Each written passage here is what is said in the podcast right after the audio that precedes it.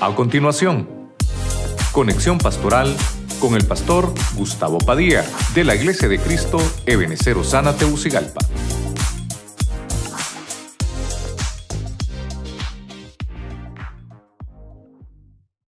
Que lo pongamos, ¿verdad? Salmo 119, 9 en la traducción del lenguaje actual. Quisiera yo que eh, usted que está aquí con nosotros, eh, en estas reuniones siempre me gusta que, que anotemos y que podamos también eso llevarlo a, a nuestra casa y allí en casa también poderlo digerir, ¿verdad? Mejor, todos los apuntes. Qué bueno que ya nos ministró el Señor con la alabanza y la adoración cuando dicen amén. Amén, pero también la palabra es importante. Entonces, estamos listos ya con el versículo ahí para que lo pongamos en la pantalla. Salmo 119, 9 en la traducción del lenguaje actual. Dice la palabra en el nombre del Padre, del Hijo y del Espíritu Santo. Vamos a ver. Solo obedeciendo tu palabra, pueden los jóvenes corregir su vida. Lo leemos de nuevo. Solo obedeciendo tu palabra, pueden los jóvenes corregir su vida. Dígame los jóvenes. Amén. Entonces, yo quisiera eh, rápidamente ministrar el tema. Le puse por nombre el llamado de la juventud. Oramos, Padre Celestial, en el nombre de Cristo te damos gracias. Te pedimos que tomes el control del ambiente espiritual, de todo lo que vamos a hablar en esta hora. Que por tu espíritu, Señor, podamos recibir tu palabra y acogerla en nuestro corazón. Te damos gracias, Señor, en el nombre de Jesucristo. Amén. Y amén. Usted le da palmas fuerte al Señor. Vamos a ver. Gloria a Cristo. Cuando nosotros estamos leyendo pasajes en la Biblia, eh, quisiera yo eh, leer varios versículos y quiero tal vez ser un poquito más, más rápido de lo que soy en otras ocasiones. Pero lo que quiero mostrarle es que la Biblia está plagada de ejemplos de jóvenes, porque el Señor trabajó con jóvenes, siempre trabajó con jóvenes. Cuando el Señor hizo el llamado al ministerio, eh, Jesús, cuando hizo el llamado al ministerio, todos sus apóstoles, todos eran jóvenes, todos eran jóvenes. Creo que el único casado era Pedro, el único que estaba, y creo que recién casado, ¿verdad? Pero de ahí todos, y el más joven de todos ellos era Juan, el más joven de todos. Lo que me llama la atención es que cada uno de nosotros tiene un llamado. Todos los que estamos aquí, adultos y jóvenes, incluso niños, todos tenemos un llamado. Pero obviamente hay impurezas que debemos de quitar en medio del camino. Y hay un pasaje que está en Eclesiastés 11.9, que también los hermanos me ayudan a ponerlo ahí, antes de, que pueda entrar aquí al tema. Eh, ya tenemos el Salmo 119.9, pero quisiera que leyéramos este pasaje que está en Eclesiastés 11.9, que usted lo conoce, pero la versión que quiero leerle es la palabra de Dios para todos. Oiga lo que dice, jóvenes, disfruten su juventud. Oiga esto, sean felices, sigan los impulsos de su corazón y gocen de la vida. Pero fíjese usted, hay un punto y seguido, ¿verdad? Y dice, pero, diga conmigo, pero, siempre tengan presente que Dios los juzgará por todo lo que hagan. Entonces, ahí hay un equilibrio que tenemos que poner. Si somos jóvenes, podemos disfrutar la vida, ser felices. Amén, amén. Pero siempre tengan presente que Dios nos va a juzgar por lo que hagamos. Entonces quiere decir que podemos ser felices, pero teniendo recato con lo que hacemos, que no nos vayamos a desenfrenar en nuestra juventud. Eso lo estoy haciendo como para poner eh, cimiento en la introducción. Entonces voy a poner el primer punto del tema.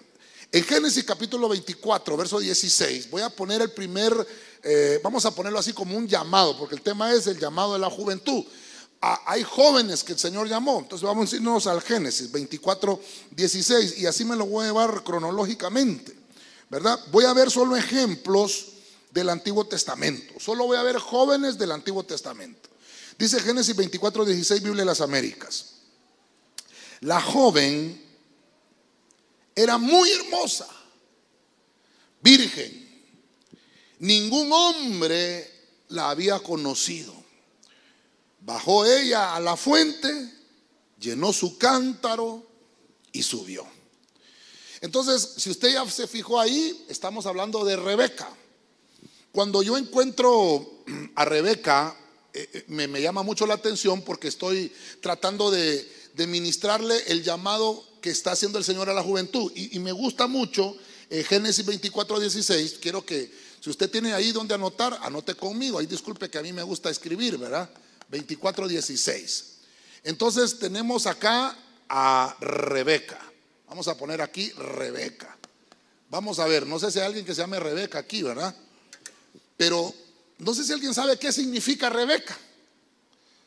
Rebeca significa mujer cautivante, significa, fíjese. Vamos a ver, levante la mano si alguien se llama Rebeca aquí. Nadie se llama Rebeca. Bueno, gracias a Dios que voy a hablar entonces de Rebeca. Rebeca significa la cautivadora. ¿Sabe qué significa Rebeca? La que lleva un rizo. Las mujeres saben de eso, ¿verdad? ¿Qué es un rizo?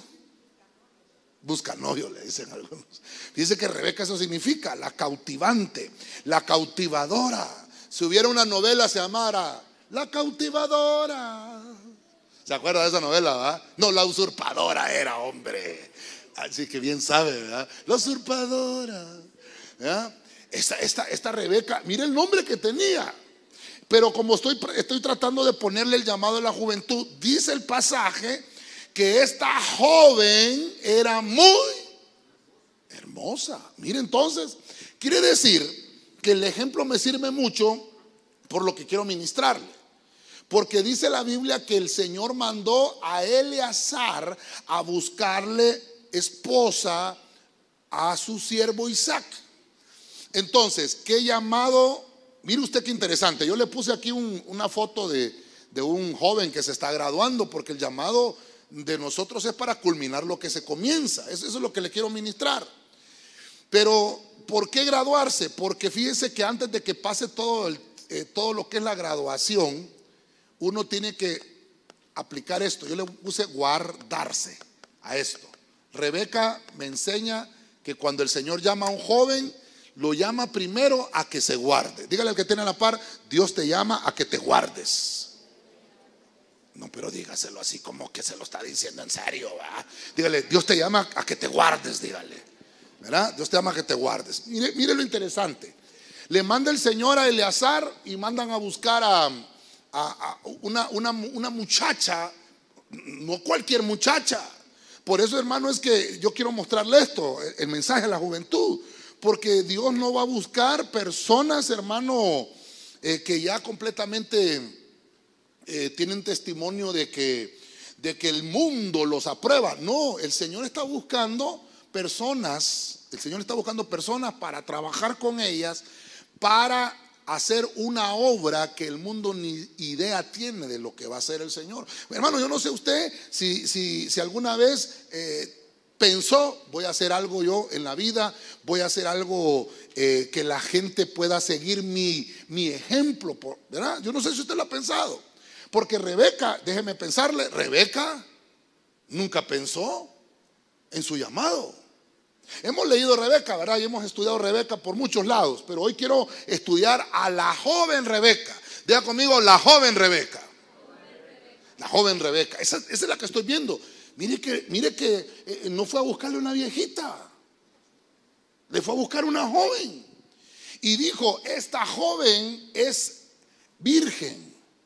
Esta joven es muy hermosa. Ningún hombre la había conocido. Entonces, ¿qué llamado tenía Rebeca? A, estar guardada, a estar ahí, eh, mire, mire, a estar ahí con algo que yo, déjeme ponerle mis locuras acá porque le estoy poniendo mis apuntes. Rebeca tenía una belleza eh, externa, ¿verdad? ¿Está de acuerdo conmigo? Porque dice que era hermosa. Pero no solamente vio eso el Señor en Rebeca, sino que vio la belleza interna. Fíjese que Eleazar ora y le dice al Señor, ponme una muchacha buena en el camino porque yo no quiero llevarle cualquier muchacha a mi Señor. Y le voy a poner una señal que esta mujer venga a sacar agua del pozo, me debe de beber a mí, pero no solo eso, sino que también le debe de beber a los camellos. Entonces, hermano, llegó Rebequita, la cautivadora. Yo imagino que iba Rebequita, hermano. ¿eh? No, sé, no vino Rebeca hoy, ¿verdad? Ya dije, porque no hay ninguna Rebeca hoy aquí. Empecé con las mujeres primero, ¿verdad? Hermano, porque era cautivadora. Es que, hermano, cuando uno está joven se le revuelven las hormonas a uno, hombre. Desde los 12 años, ¿verdad? Los 12. 12, así es, ¿verdad? 12. 12, ¿cómo se dice 12? Ah, 12, 12. Entonces empiezan los 13, 14, 15, 16, 17, 18, 19 y 20. Así es. 20 es 20, ¿va? Vamos a ver quién tiene 20 años aquí, levante la mano. 20, levántela, pero 20 años ya está cansado. Levante la mano. 20. 19. Vamos. 18. 17. Huelen ojo, huelen ojo. 17. 16. Vamos a ver. 15. 15. 14. 13. 12. 11. 10. 9. 8 siete. Y el abrazo.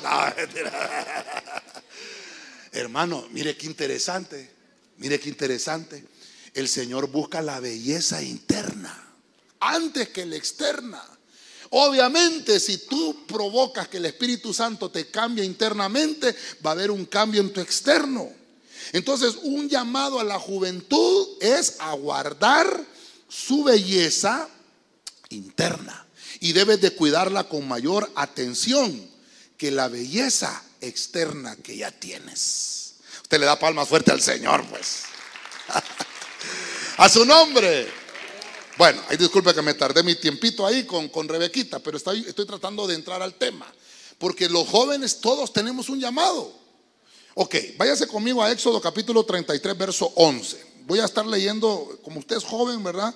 solo la Biblia de las Américas. Solo le leí los primeros dos versículos en otra versión, pero ahí solo vamos a estar en la Biblia de las Américas. Dice Éxodo 33, 11. Y acostumbraba a hablar el Señor con Moisés. Oiga, ¿con quién hablaba el Señor? Dice la Biblia que hablaba cara a cara con él. Como hablaba un hombre con su amigo, dice. Cuando Moisés regresaba al campamento, oye eso, su joven ayudante. ¿Cómo se llamaba el joven ayudante? Josué, hijo de Nun. No se apartaba de la tienda.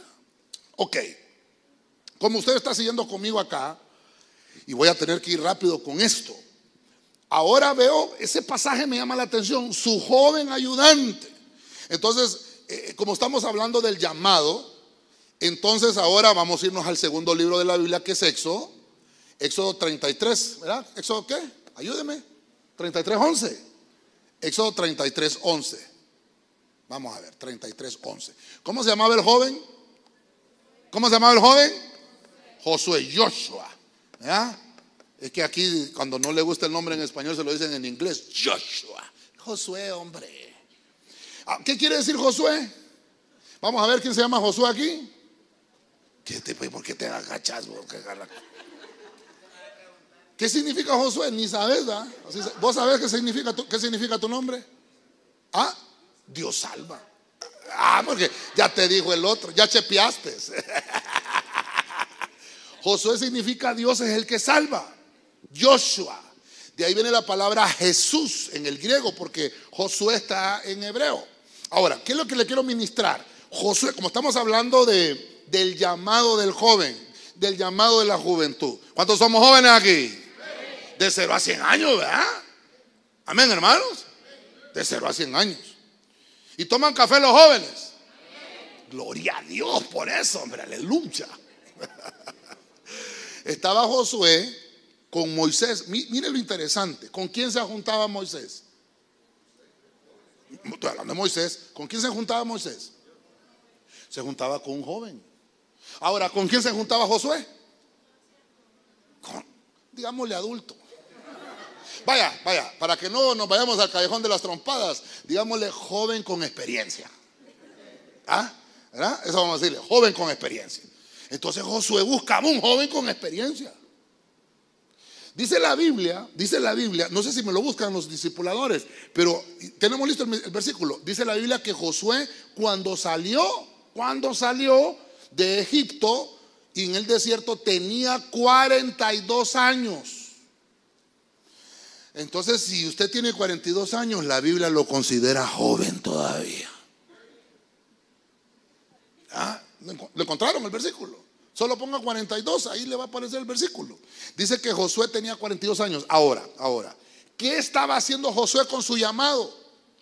Porque ya vimos que, con el llamado hay que guardarse. Usted tiene llamado. Dígale que tiene par, tú tienes llamado, hermano. Dígale, tú tienes llamado.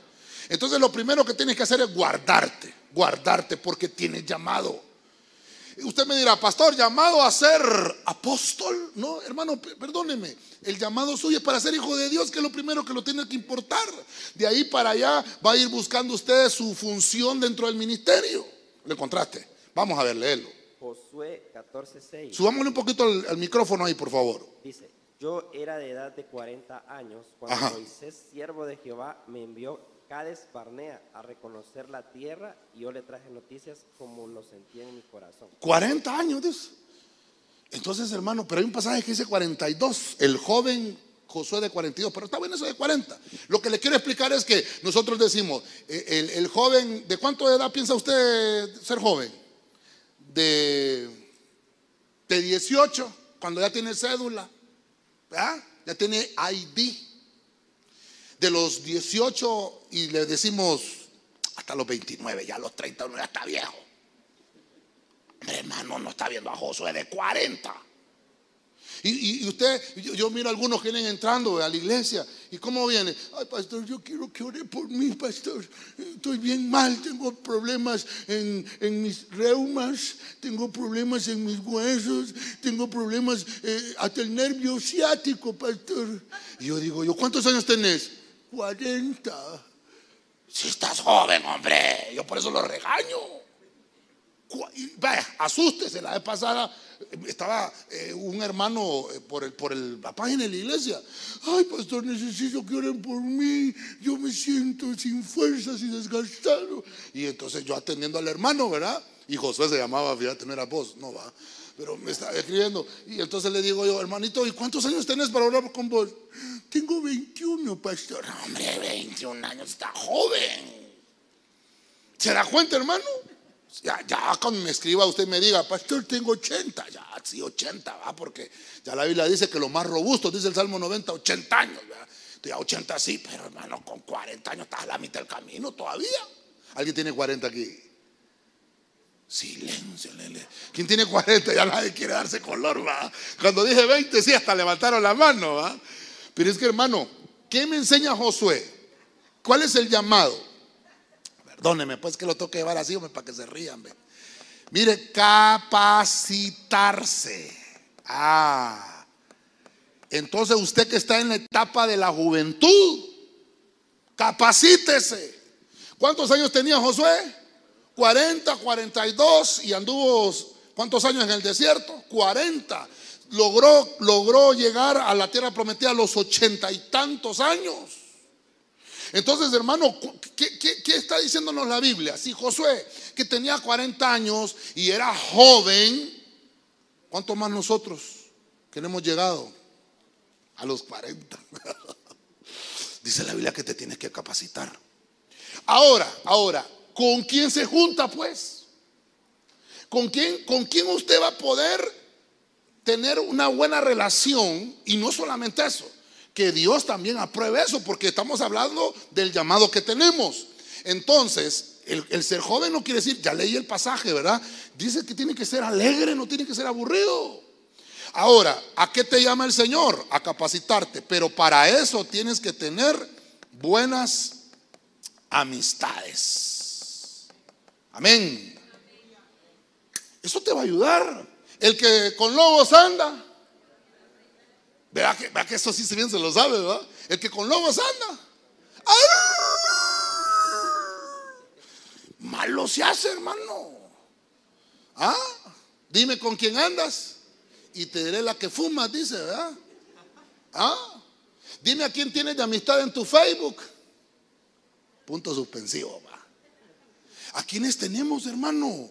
¿Qué amistades? Fíjense, perdónenme, pero hasta eso tenemos que saber quién, a quién siguen ustedes en Instagram, en el Twitter. Alguien me dijo, fíjese, no, dice, que el Facebook es para los viejos, los jóvenes, para nosotros los jóvenes el Instagram. Y, digo yo, qué, bárbaro, y tienen Facebook también. Es mentiroso, No le voy a preguntar aquí cuántos tienen Facebook. Hermanos, es, es que, perdónenme, las redes sociales, yo aprovecho todas las redes sociales para predicarle a Cristo, al, Señor. Usted va a encontrar en mis redes sociales los remas, las conclusiones de los temas, de lo que hacemos en la iglesia, y cualquier cosita ahí que digo yo, esto lo voy a compartir, lo comparto. Porque nosotros tenemos que predicar y, dar testimonio de todo lo que hacemos porque Cristo nos llamó y nos apartó para una obra poderosa. Debes de saber de qué amistades te rodeas. No solamente las con las que tienes contacto, sino también de las amistades virtuales que tienes. No le confíes tu amistad a cualquiera, ni mucho menos tus secretos no se los debes de develar a cualquier persona. Debes de saber que Dios te apartó como un joven con propósito.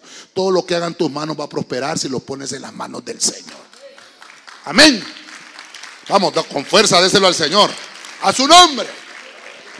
Aleluya. Avanzamos, avanzamos un poquito más. Voy a dígame las mujeres. No, hombre, dígame a las mujeres. Hoy sí, hoy sí. Vamos a ver otra muchacha otra jovencita. Ruth capítulo 4, verso 12. Ya dijimos que la versión de las Américas. Dice Ruth 4:12. Además, sea tu casa como la casa de Fares, el que Tamar dio a luz a Judá por medio de la descendencia que el Señor te dará de esta, de esta viejita. ¿Cómo dice ahí? Ah, no, hermano, usted parece viejito. De esta, de esta, de esta joven, hombre, si estamos hablando de juventud, ¿ya está cansado? No, hombre, hermano, ¿qué le pasa? Si esto viene empezando, si más bien, más bien la próxima vez creo yo que esta vigilia vamos a hacer con los jóvenes, hermano. Todos aménes, fíjese. ¿Ah? ¿Ah? Ya le voy a traer a la hermana reina, que allá anda la hermana reina con el bastón, le va a dar. Mire, mire qué interesante. Ahora encuentro a esta joven Ruth. Fíjese que es joven y viuda. ¿Quién era la viuda? Ruth, hermano.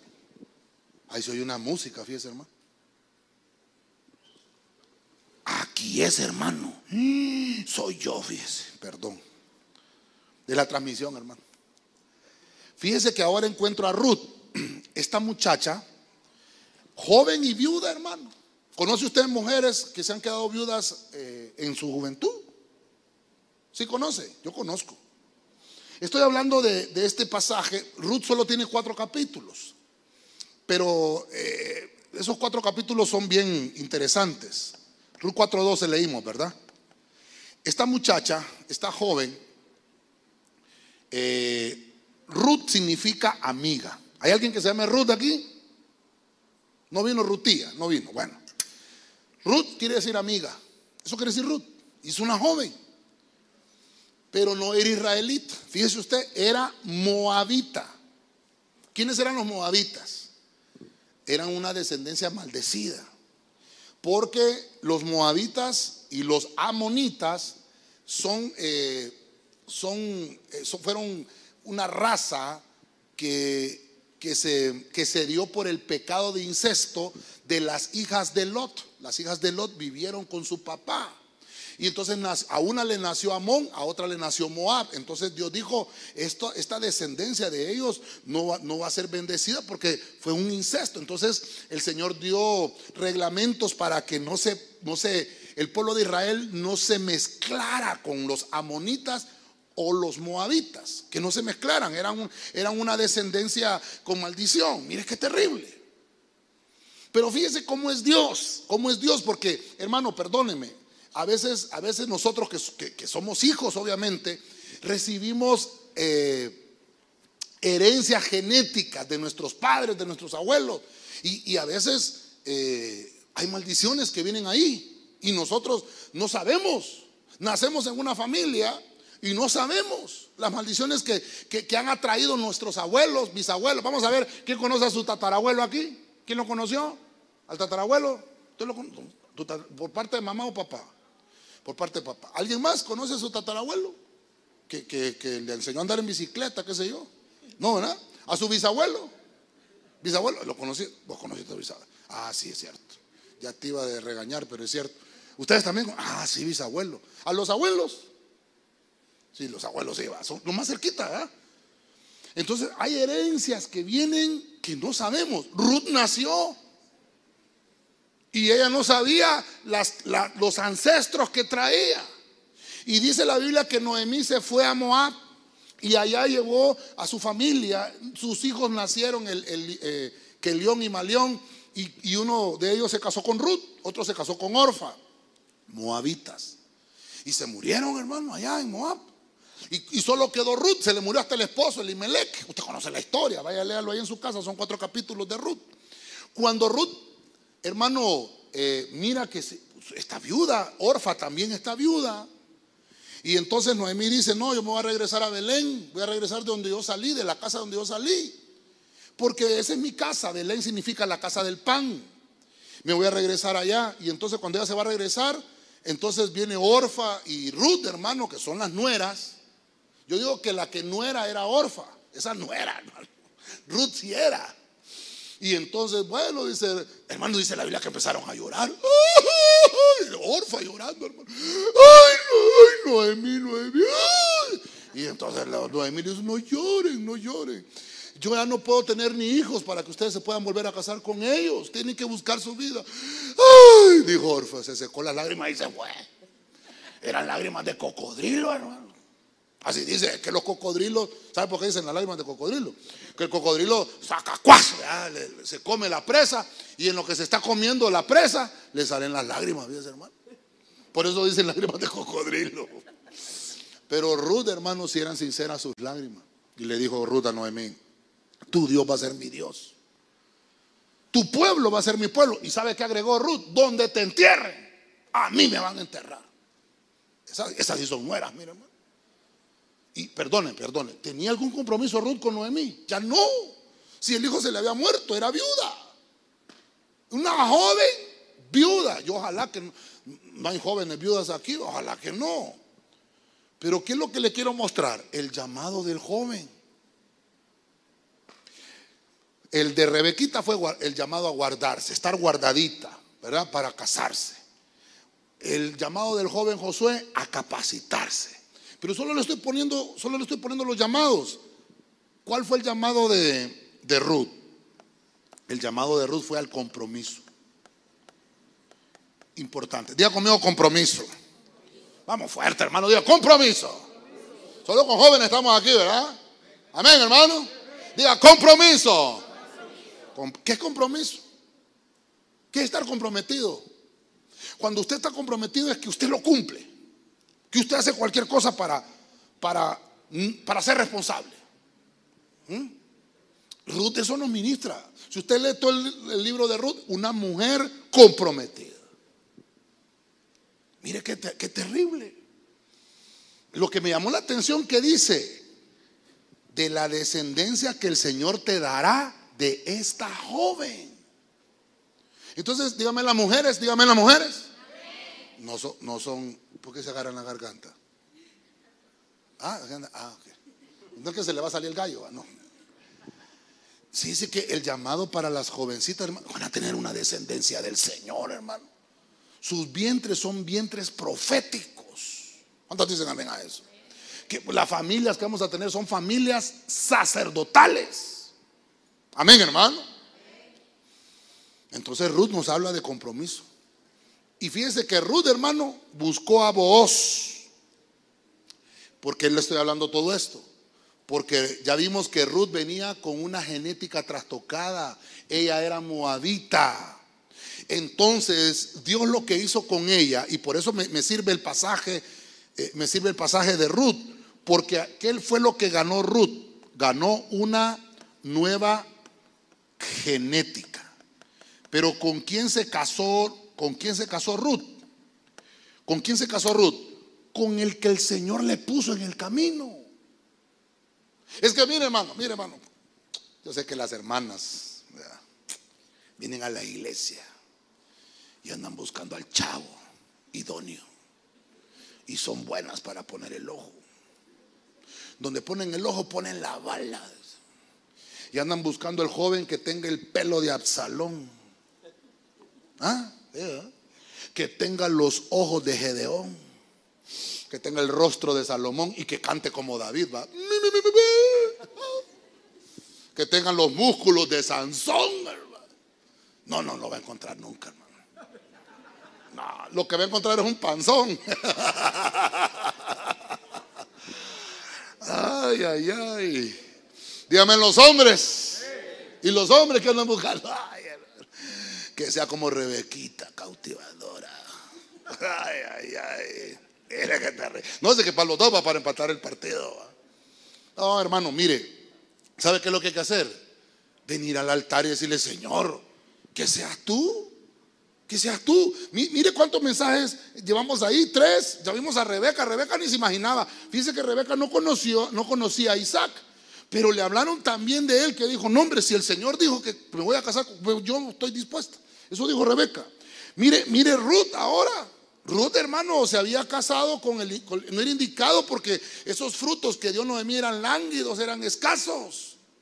Y el Señor se los quitó y dijo, no, te voy a componer la genética. Entonces, ¿qué le quiero ministrar con Ruth? Que cuando usted viene a la iglesia como joven y usted en la iglesia se purifica, se limpia, se mantiene puro y santo, hombre o mujer, Dios le va a poner la persona indicada con la que usted se va a casar y va a hacer su vida. Amén. Amén. Entonces Dios dice, te voy a hacer una nueva genética, porque somos una nación santa, pueblo adquirido por Dios para anunciar las virtudes de Jesucristo. ¿Le da palmas a usted al Señor? ¿Cuántos dicen gloria a Dios? Nosotros tenemos que ser una generación que entiende el compromiso con Dios, no con los hombres, sino con Dios. Cuando nosotros entendamos que ese compromiso es con Dios antes que con los hombres, esta juventud va a alcanzar cosas grandes. Pero debemos de entender con quién es el compromiso. Amén. Bueno, voy a avanzar porque el tiempo me está avanzando. Primera de Samuel 3.1. Ay, perdone que me, atraso yo con esto, perdone. Vamos a ver Primera de Samuel 3.1. Amén. Mire lo que dice. El joven Samuel jugaba PlayStation. ¿Ah? nombres que se me adelantaron acá, aquí. El joven Samuel facebookeaba todo el día, como dice su Biblia. Es que yo estoy leyendo la catracha, ¿no? ¿verdad? El joven Samuel, ah, pero usted no está conmigo. El joven Samuel, el joven Samuel servía. Levante la mano, ¿cuántos servimos aquí en la iglesia? Aunque sea de estorbo, No, de estorbo no. Mire cómo dice ahí, el joven Samuel servía. Es que yo me he encontrado con algunos, ¿verdad? Te invitamos a la iglesia. No, es que la iglesia es para viejitos. Y no, ¿cuántos jóvenes llevamos ya, hermano? Y hay un montón todavía, ¿va? El joven Samuel servía al Señor en presencia de Elí. ¿Quién era Elí? El sacerdote. La palabra del Señor escaseaba en aquellos días. Las visiones no eran frecuentes. Entonces, entonces, hermano, Dios llama. Vuelvo al punto, el llamado de la juventud. Mire, no estoy mencionándole, no le estoy mencionando ejemplos de viejitos. No, le estoy mencionando ejemplos de jóvenes. ¿Quién era el viejito aquí? Elí. Y dice que ya a sus ojos ya no, ya, ya no le servían, ya no miraba.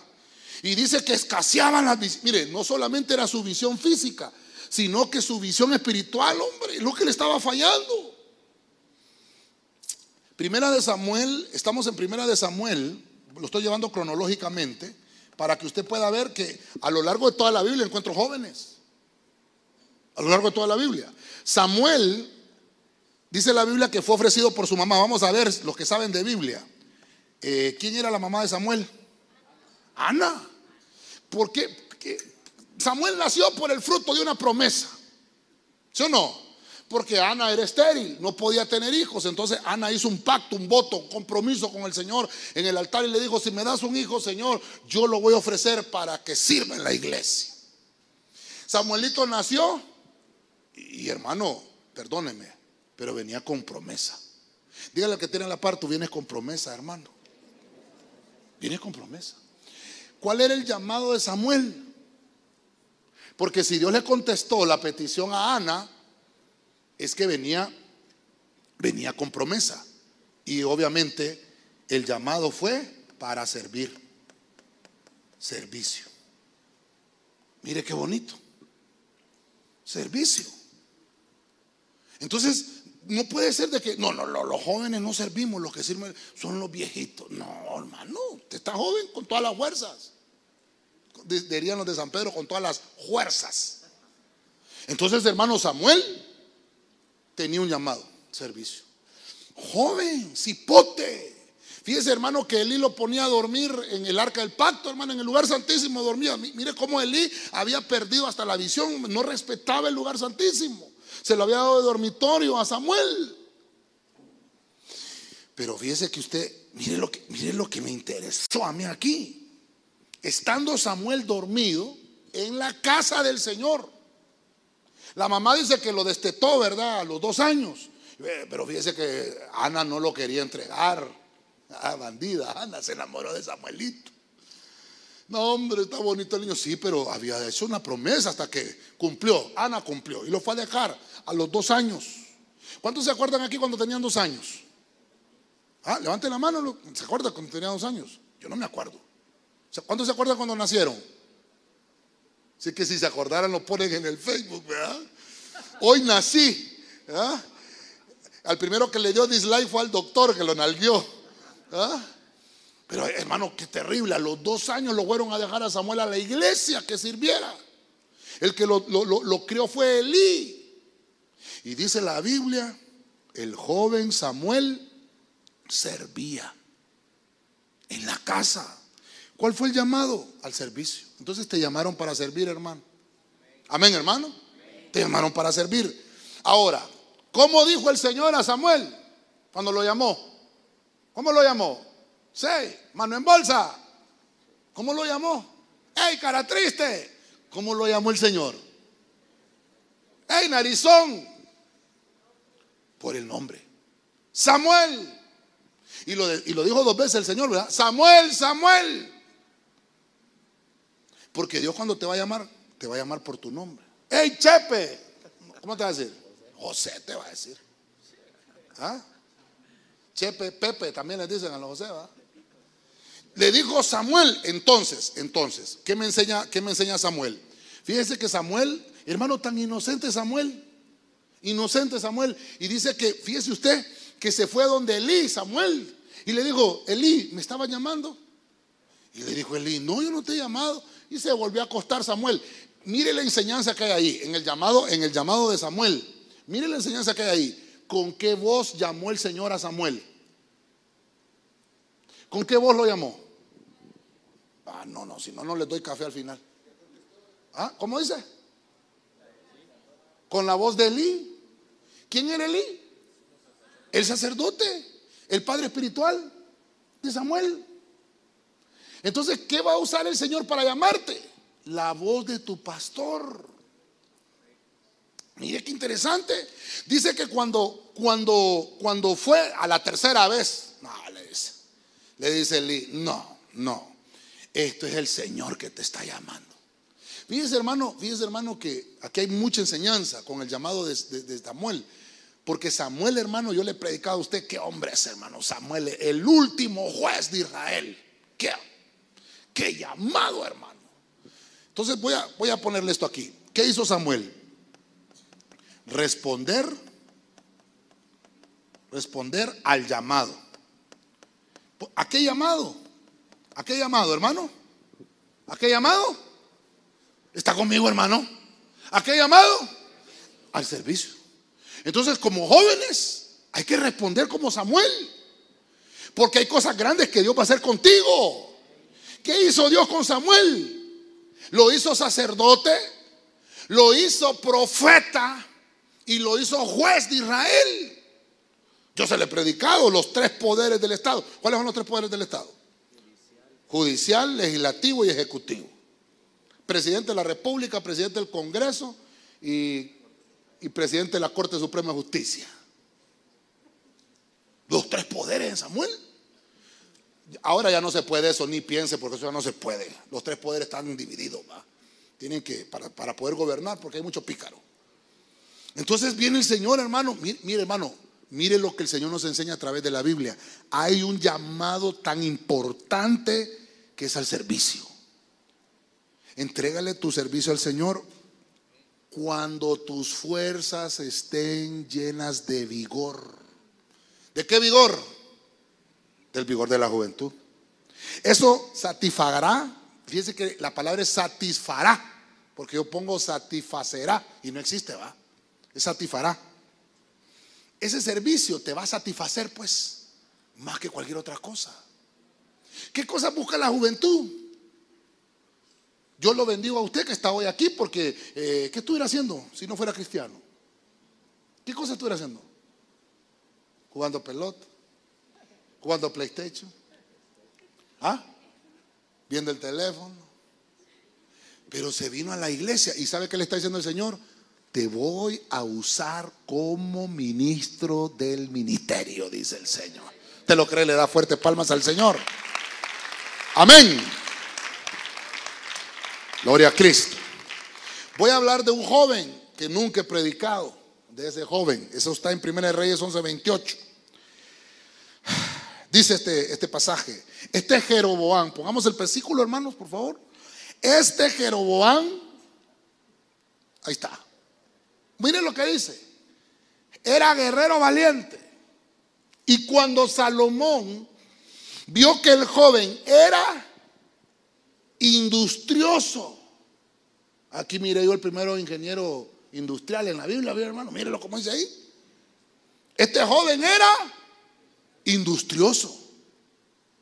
Lo puso al frente de todo el trabajo forzado de la casa de José. ¿A quién pusieron? A Jeroboam. Vamos a ver, Jeroboam significa, ¿sabe qué significa Jeroboam? Que el pueblo se multiplique. Cuando hay jóvenes en la iglesia, hay multiplicación.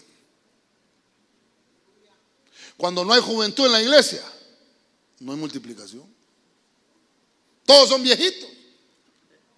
Hágase para un lado, para donde, para la derecha. Y yo me voy para la derecha. Cantando los coritos, ¿verdad? Sí, hermano, ya está, ya está. Suerte que aquí solo vemos jóvenes, porque estoy predicando con libertad. Solo jóvenes vemos. ver, hermanos. De 0 a 100 años. ¿Quién tiene 101 aquí? ¿Ah? Ninguno, Entonces estamos hablando bien. Hermano, cuando no, hay, cuando no hay juventud en los huesos, cuando no hay juventud, cuando no hay vigor, la iglesia no se multiplica. Hay gente, hermano, que a mí me ha dicho, fíjese que yo, yo, yo soy de aquí de Tegucigalpa, yo nací el 23 de junio de 1974, día domingo, a las 2 de la mañana, en el materno infantil, tercer piso, en la cama 36 de la sala de mujeres. Le debo el nombre a la enfermera porque el Mitch se llevó los papeles. Ahí nací yo. Y yo me fui de Tegucigalpa en 1990. Me estaba graduando el técnico Honduras de técnico electricista y me fui a hacer la práctica SIP Choloma. Y allá fui por destino del Señor y a traer a la pastora fui. Hace, la conocí, la conocí un domingo. No, mentira, no. La conocí hace 30 años, hermano. Que aguante. Pero fíjese que la conocí, ahí sí ya me puso atención, ¿verdad? Cuando le estoy hablando de la Biblia no me pone atención. La conocí, hermano, y no me hacía caso, hermano. Digo, tan feo era yo. Y fíjese que viendo una foto, ella me mandó una foto, así eras vos. Sí, hombre, era feo. Por eso no me hacía caso, parecía murciélago, hermano, todo flaco y solo eran orejas las que tenía yo, hermano. Eh, y ahí se la voy a mandar la foto. la, puedo mandar, pastora, con el permiso de la pastora. Ella sale igualita como está. Yo salgo así, hermano, puro topollillo. Este, este, Dijo yo, claro, un año la anduve siguiendo, hermano, y nada. Allá dos años teníamos, ¿verdad? Creo que sí, fuimos novios, dos años. Y el Señor, no, fíjese hermano, el, llamado del Señor, por eso es que estoy hablando de esto. Yo tenía 20 años. Ella tenía 19, yo ya estaba trabajando, estaba en la universidad. Y, el Señor me llama, me, llama de nuevo, hermano, joven. Ya por eso le pregunté cuántos tenían 20. Y a los 21 años me casé y ella tenía 20 cuando nos... Y ¿Sabe qué fue lo primero que nos dijeron? Ah, embarazada la tiene. Digo yo, qué lengua de eh, porque, perdóneme hermano, es que la gente así ah, se van a casar jóvenes. Ahora, yo, la vez pasada prediqué esto yo y, uno de ustedes se me acercó, pastor, yo tengo 20, también me quiero casar igual que usted, lo te reprendo, le digo. ¿Estás trabajando? No, y entonces, yo les cuento porque eh, yo estaba trabajando, yo sabía, ella trabajaba también de la edad que teníamos, estaba sacando mis estudios y obviamente las cosas son diferentes, cada, cada caso es distinto, hay que estudiar los casos. No solo porque yo le cuento que me casé de 21, porque casémonos a todos de 21. No, no, no. Lo que le digo es prepárese. Por eso el llamado, ¿a qué lo llamaron? A graduarse. Que se gradúe. Que usted pueda guardarse, capacitarse, que pueda comprometerse y que pueda tener el servicio al Señor en su juventud. No espera que se le acaben las fuerzas. ¿En qué iba? Ah, la pastora. Y entonces nos casamos hace 27 años y regresamos a Tegucigalpa. Nos enviaron de pastores hace nueve. Mire, por eso le estoy contando mi testimonio. No, no, nos enviaron de pastores hace nueve años y hemos estado acá. Entonces, ¿por qué le estoy contando eso? Porque encontré amigos que yo tuve que dejé aquí hace más de 30 años, ¿verdad? 32, en el 90 me fui. Sí, va, 33 años casi, ¿verdad?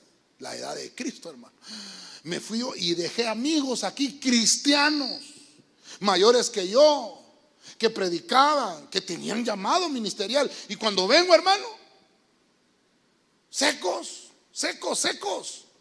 No hicieron nada con su llamado. Por eso le, quiero dejar esto. ¿Qué hicieron con su juventud mis amigos?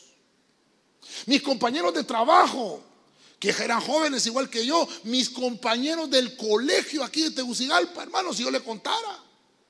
Por eso estoy tratando de, retomar esto con ustedes, con la juventud, y vamos a tener que seguirlo haciendo.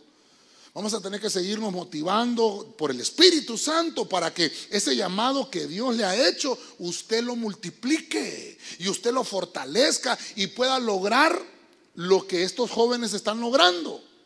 Cuando regresé con la pastora, casados aquí, hermano, fuimos a buscar algunas amistades, ¿va? Y bueno, ella no las conocía, pero yo sí las conocía de años, hermano. Y nos asusta. Yo me asusté dije yo, ¿cómo puede ser? ¿Qué hicieron con su llamado? Cuando yo vine hace nueve años de pastor. Entonces por eso quiero mostrarle a Jeroboán. Jeroboán era industrioso, era trabajador, no era aragán. Jeroboán, mire, Jeroboán le hacía caso a su mamá, Amén. Amén. Le hacía caso a su papá. Amén. Era trabajador. ¿Sabe quién vio la primera cualidad en Jeroboam?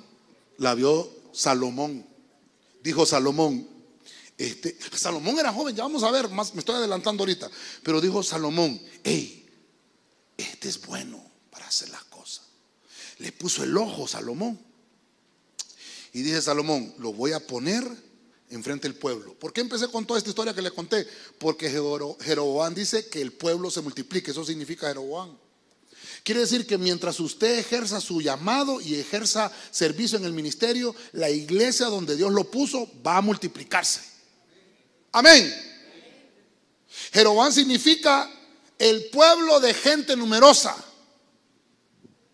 ¿Se da cuenta? Jeroboam significa el que pelea por el pueblo. ¿Quiénes son los que tienen que pelear en medio de una batalla? Los viejitos ya no, porque esos hay que cuidarlos. ¿Se acuerdan ustedes cuántos vieron el Titanic? Levante la mano sin miedo, hombre, no lo voy a regañar. ¿Cuántos vieron el Titanic? Jack. Jack decía. ¿Quién decía Jack? Rose decía. Esos nombres sí se los sabe, ¿va? El de Jack y Ross. ¿Verdad? ¿Qué decían el Titanic?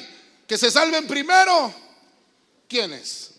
los niños y las mujeres. ¿Y quiénes más? Los viejitos. ¿Ah? Y hubo uno que hubo uno, ¿se acuerda? El malo de la película, agarró una niña. Ay, de esta niña, yo soy el padre de esta niña y no, no tiene nada. Dice, súbase usted aquí aparte, pues en esta canoa, lo pusieron aparte al bandido. Pero en el barco, en el barco, cuando hay una, cuando se está hundiendo el barco, los primeros que hay que salvar son los niños, las mujeres y los ancianos. Y los jóvenes, es que los jóvenes tienen fuerza. ¿Cuál es la gloria de los jóvenes? La fuerza. Ah, entonces, ¿qué fue lo que vio Salomón en Jeroboam? Este tiene fuerza. ¿Y sabe qué más tenemos los jóvenes? Diga, diga conmigo, tenemos los jóvenes. allá atrás digan, tenemos los jóvenes. ¿No me escucharon los hermanos? Digan los jóvenes atrás, tenemos los jóvenes. Ahí está, hoy sí. Tenemos los jóvenes. ¿Sabe qué, ¿Sabe qué tenemos los jóvenes? Somos industriosos. Volvemos a poner el versículo, papi, en la pantalla. Volvemos a poner. Hermano, yo me quedé asombrado, fíjese. Dice, Salomón vio que el joven era industrioso, trabajador. Lo puso enfrente de todo el trabajo. Hermano, ¿cuántos, ¿cuántos trabajan aquí? Vamos a ver los jóvenes que trabajan. Levante la mano, los jóvenes que trabajan. Te van a poner enfrente de tus compañeros. No porque lo digo yo, lo dice la Biblia. Así como Jeroboam, entonces entonces. Diga conmigo, no me molesto, pastor. Vamos, dígalo, no me molesto, pastor. ¿Cuál es el llamado de Jeroboam? Mire, mire, llamado a, a, a trabajar. Nadie dijo amén. ¿Usted pensó que íbamos a hablar de otra cosa? Los jóvenes están llamados a trabajar. Pastor, yo me quiero casar, pero no tengo trabajo. Entonces no es case. ¿Está comprometido? Bueno, entonces si está comprometido, busque trabajar, papadito. Mire, está comprometido, busque servicio en la iglesia. Se quiere casar y no sirve ni en la iglesia. Ya se puso feo el tema, pastor. Está bonito lo que está hablando de Jack y Rose en el Titanic. Hermano, estamos llamados a trabajar. Es joven. El que más tiene que servir en la iglesia. ¿Qué equipo está de turno hoy? ¿Ah? Díganme los jóvenes del F. Vinieron a servir, ¿va? Son los primeros que tienen que estar en el equipo del equipo. Hay un equipo que no voy a decir el número, ni el nombre, ni el color. Que los que llegan a servir son los adultos, perdón, jóvenes con experiencia. Los que llegan a servir son los jóvenes con experiencia. Y los otros jóvenes Desvelado de estar viendo una serie en Netflix. ¿Cómo dice la viejita? Netflix, dice la viejita. Ah, y, la excusa con, el, con el coordinador es que no voy a llegar porque fíjate que me duele la espalda. El joven. ¿Y cuántos años tiene? 18. Está curudito, hermano. Yo le diría, tiene un llamado especial, hermano. Mire lo que puedo ver yo acá. Ahora, mire, para que, para que podamos ponerle salsa a esto, pues que no, no solamente, es que es esto lo que le espera a usted, un ascenso. Mire, un ascenso merecido. Mire esto, mire esto. El llamado es que sirvas. El llamado es que trabajes, pero quiere decir que eso requiere una recompensa de parte del cielo. Te van a dar un ascenso. Como joven que eres, hay gente que te va a desdeñar y gente que no te va a valorar. Y este mocoso que me va a enseñar, eh, momento, soy joven, pero tengo a Jesucristo dentro de mi corazón y la sabiduría del cielo sobre mi vida y voy a tratar de hacerlo mejor porque la palabra dice que me va a usar. Déselo fuerte al Señor, hermano. Me va a usar el Señor. Fíjese, tiene que entonces aprender a enfocar sus esfuerzos. nuestros esfuerzos como jóvenes, enfocarlos bien en el Señor, eso vas a provocar en el mundo espiritual que se gane respeto en tu vida y de todos los que te rodean. Entonces, mire, Dios santo, solo me quedan seis minutos, hermano. ¿Por qué me atraso tanto? Hasta con los jóvenes, y eso. Primera de Crónicas 29.1. Entonces el rey David dijo a toda la asamblea, mi hijo Salomón, un único que Dios ha escogido, aún es aún joven. Pero mire cómo dice, es un joven sin experiencia. Y la obra es grande. Mire qué interesante. Hermano, la obra del Señor es, es grande. Porque el templo no es para hombres, sino para el Señor Dios. Perdone que tome ese versículo. Voy a avanzar rápido. Voy a avanzar rápido. Primera de Crónicas 29.1. Voy a avanzar rápido. Vamos a ver. ¿Qué pasó? ¿Dónde estoy? ¿Dónde estoy que el sol no te dé? Aquí. Primera de Crónicas, ¿qué hermano? ¿Ah? 29, 1. ¿Qué, ¿Qué ejemplo estamos viendo acá ahora? Shalomón, el, el Shalom, ¿verdad? El hombre pacífico. Entonces Salomón, mire, mire, mire, mire cómo lo llevo. Hay una obra del Señor que es grande. ¿A quién se la van a dar? A ustedes, hermano. Hermano, ¿cuántos creen que vamos a construir templo aquí en Tegucigalpa? ¿Y a quién le van a encargar esa obra? A nosotros. A nosotros. ¿Sabe qué han hecho los hermanos de la iglesia que son jóvenes con experiencia? Sembrar para que usted esté mejor. Ya conmigo no me molesto, pastor. Los que no trabajan no pueden diezmar, ¿sí o no? Ya sabe por dónde voy, ¿verdad? Los que trabajan, sí, sí pueden diezmar porque trabajan. Pero los jóvenes que no trabajan, tienen sus tareas, su tarea respectiva es estudiar. Su tarea es estudiar, si no trabaja, es estudiar, graduarse y con ese título ir a trabajar. Y mientras tanto en la iglesia sirve. Entonces, atrás de usted está su familia, están sus papás, su mamá, y, en la iglesia hay hermanos, eh, padres también que están preocupados por la juventud. Y ellos, hermanos, están eh, haciendo todo lo posible para que usted esté bien. Y todo lo que se hace en la iglesia y todo lo que hacemos aquí es para que usted esté bien. Porque estamos en la casa del Señor. Porque la obra del Señor es, es grande, hermano. No es, eh, la iglesita, yo voy a una iglesita. No, hermano, si la, obra del Señor es, es grande, hermano. Una vez, antes de, antes de contarle eso, solo me quedan seis minutos. Ayúdeme con un piano porque si no, no termino, hermano. El llamado es, el llamado a la juventud es a gobernar. El llamado que tienes es para que gobiernes. Te pusieron en un trabajo. Hermano, pon la mirada en tu jefe porque tú vas a, suplantar a tu jefe. Mire, yo trabajé en Protexa 15 años. Trabajé en la portuaria, trabajé en plásticos Orion, trabajé en, en, envases industriales, en plásticos industriales, trabajé en la cervecería, trabajé en Italia, se llamaba la última empresa donde trabajé, pero donde más, más trabajé fue en Protexa que se hacen las camisas Van Heusen. Y cada tanto hacían evaluaciones por lo del ISO 9000. No sé ahora si existe todavía eso. Ayúdenme usted, ¿existe todavía el ISO 9000? 9001, no sé cómo.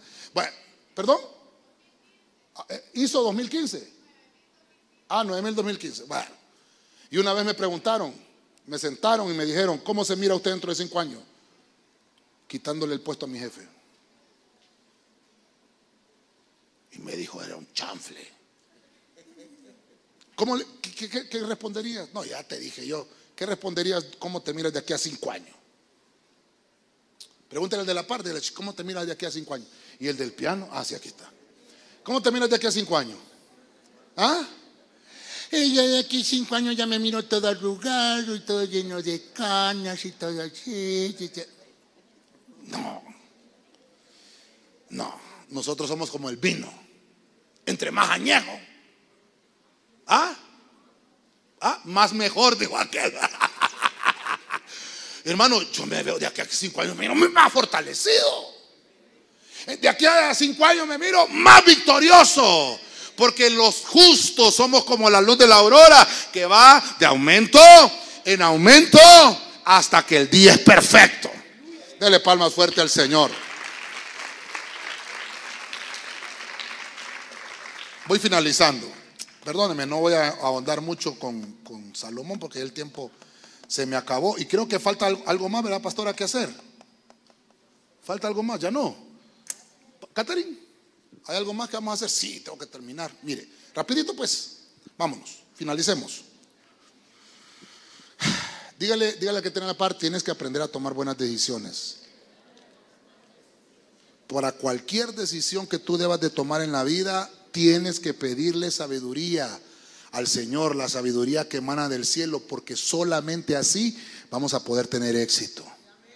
No voy a ahondar mucho con Salomón, tal vez en otra reunión vamos a hablar siempre de, los jóvenes. Termino, Jeremías 1.7. Váyase conmigo ahí, Jeremías 1.7. Pero el Señor me dijo, no digas, soy joven, porque a donde quiera que te envíe, irás. Y todo lo que te mande, dirás. Con ese quería terminar. Mire, ay, que Dios me ayude con esto. Jeremías. ¿Quién se llama Jeremías aquí? ¿Ninguno se llama Jeremías? Ah, no tenemos ningún Jeremías. Jeremías, ¿qué estamos hablando acá?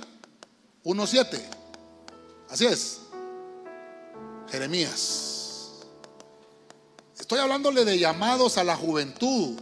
Hermano, ninguno de estos es viejito. Dios no es que llama, no es que no va a llamar viejito. Si en la Biblia encontramos que le llamaron a Abraham y no estaba tan. Mire que ya se me acabó el tiempo, fíjese, hermano.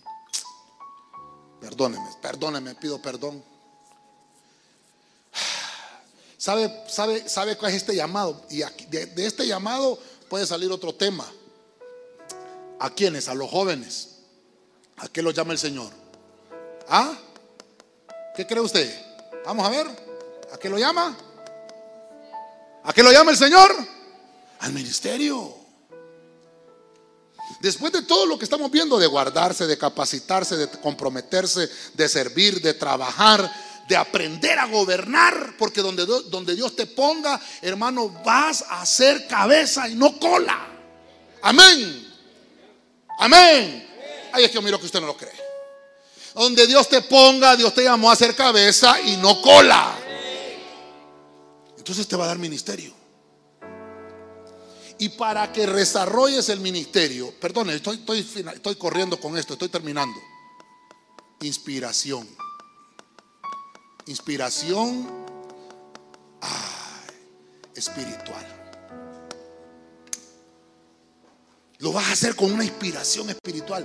Hermano, es importante. Es importante, hermano, la obra del Señor es más importante que cualquier otra cosa. De todos esos llamados que le estoy poniendo ahí, se reduce todo eso que Dios te está llamando al ministerio. Pero para eso tienes que aprender a guardarte, tienes que aprender a capacitarte, tienes que aprender a tener compromiso, a servirle, a trabajar, a gobernar y a tener ministerio. Amén. Y amén. Dele palmas fuerte al Señor. Jeremías, profeta, profeta, joven. Es que cuando buscamos ahí en el Google y ponemos el profeta Jeremías, ponen un viejito todo barbón aquí. Si la Biblia dice que joven, ya lo acabamos de leer. No digas, Jeremías, soy joven. No digas, porque lo que yo te diga que diga vas a decir. Y lo que yo diga que donde vayas vas a ir. Es que soy joven, pastor. No, hombre, no diga eso. Usted lo puede hacer. ¿Sabe qué significa Jeremías? Jehová me inspira. Por eso le puse ahí inspiración espiritual. Jeremías significa el Señor me levanta. ¿Qué, cosas quieres hacer como joven? ¿Qué cosas tienes? ¿Te, gusta un instrumento musical? ¿Te gusta pintar cuadros? ¿Te gusta eh, ser un ingeniero industrioso? El Señor te va a inspirar a que todo eso que tú quieres hacer o que te apasiona hacer, lo hagas. Porque Dios es el que te levanta. Eso significa, tienes un llamado ministerial y eso debes de valorarlo más que cualquier otra oportunidad que el mundo te presente. Porque el mundo te va a presentar muchas oportunidades, pero la mejor oportunidad te la presenta el Señor, el llamado al ministerio. Amén.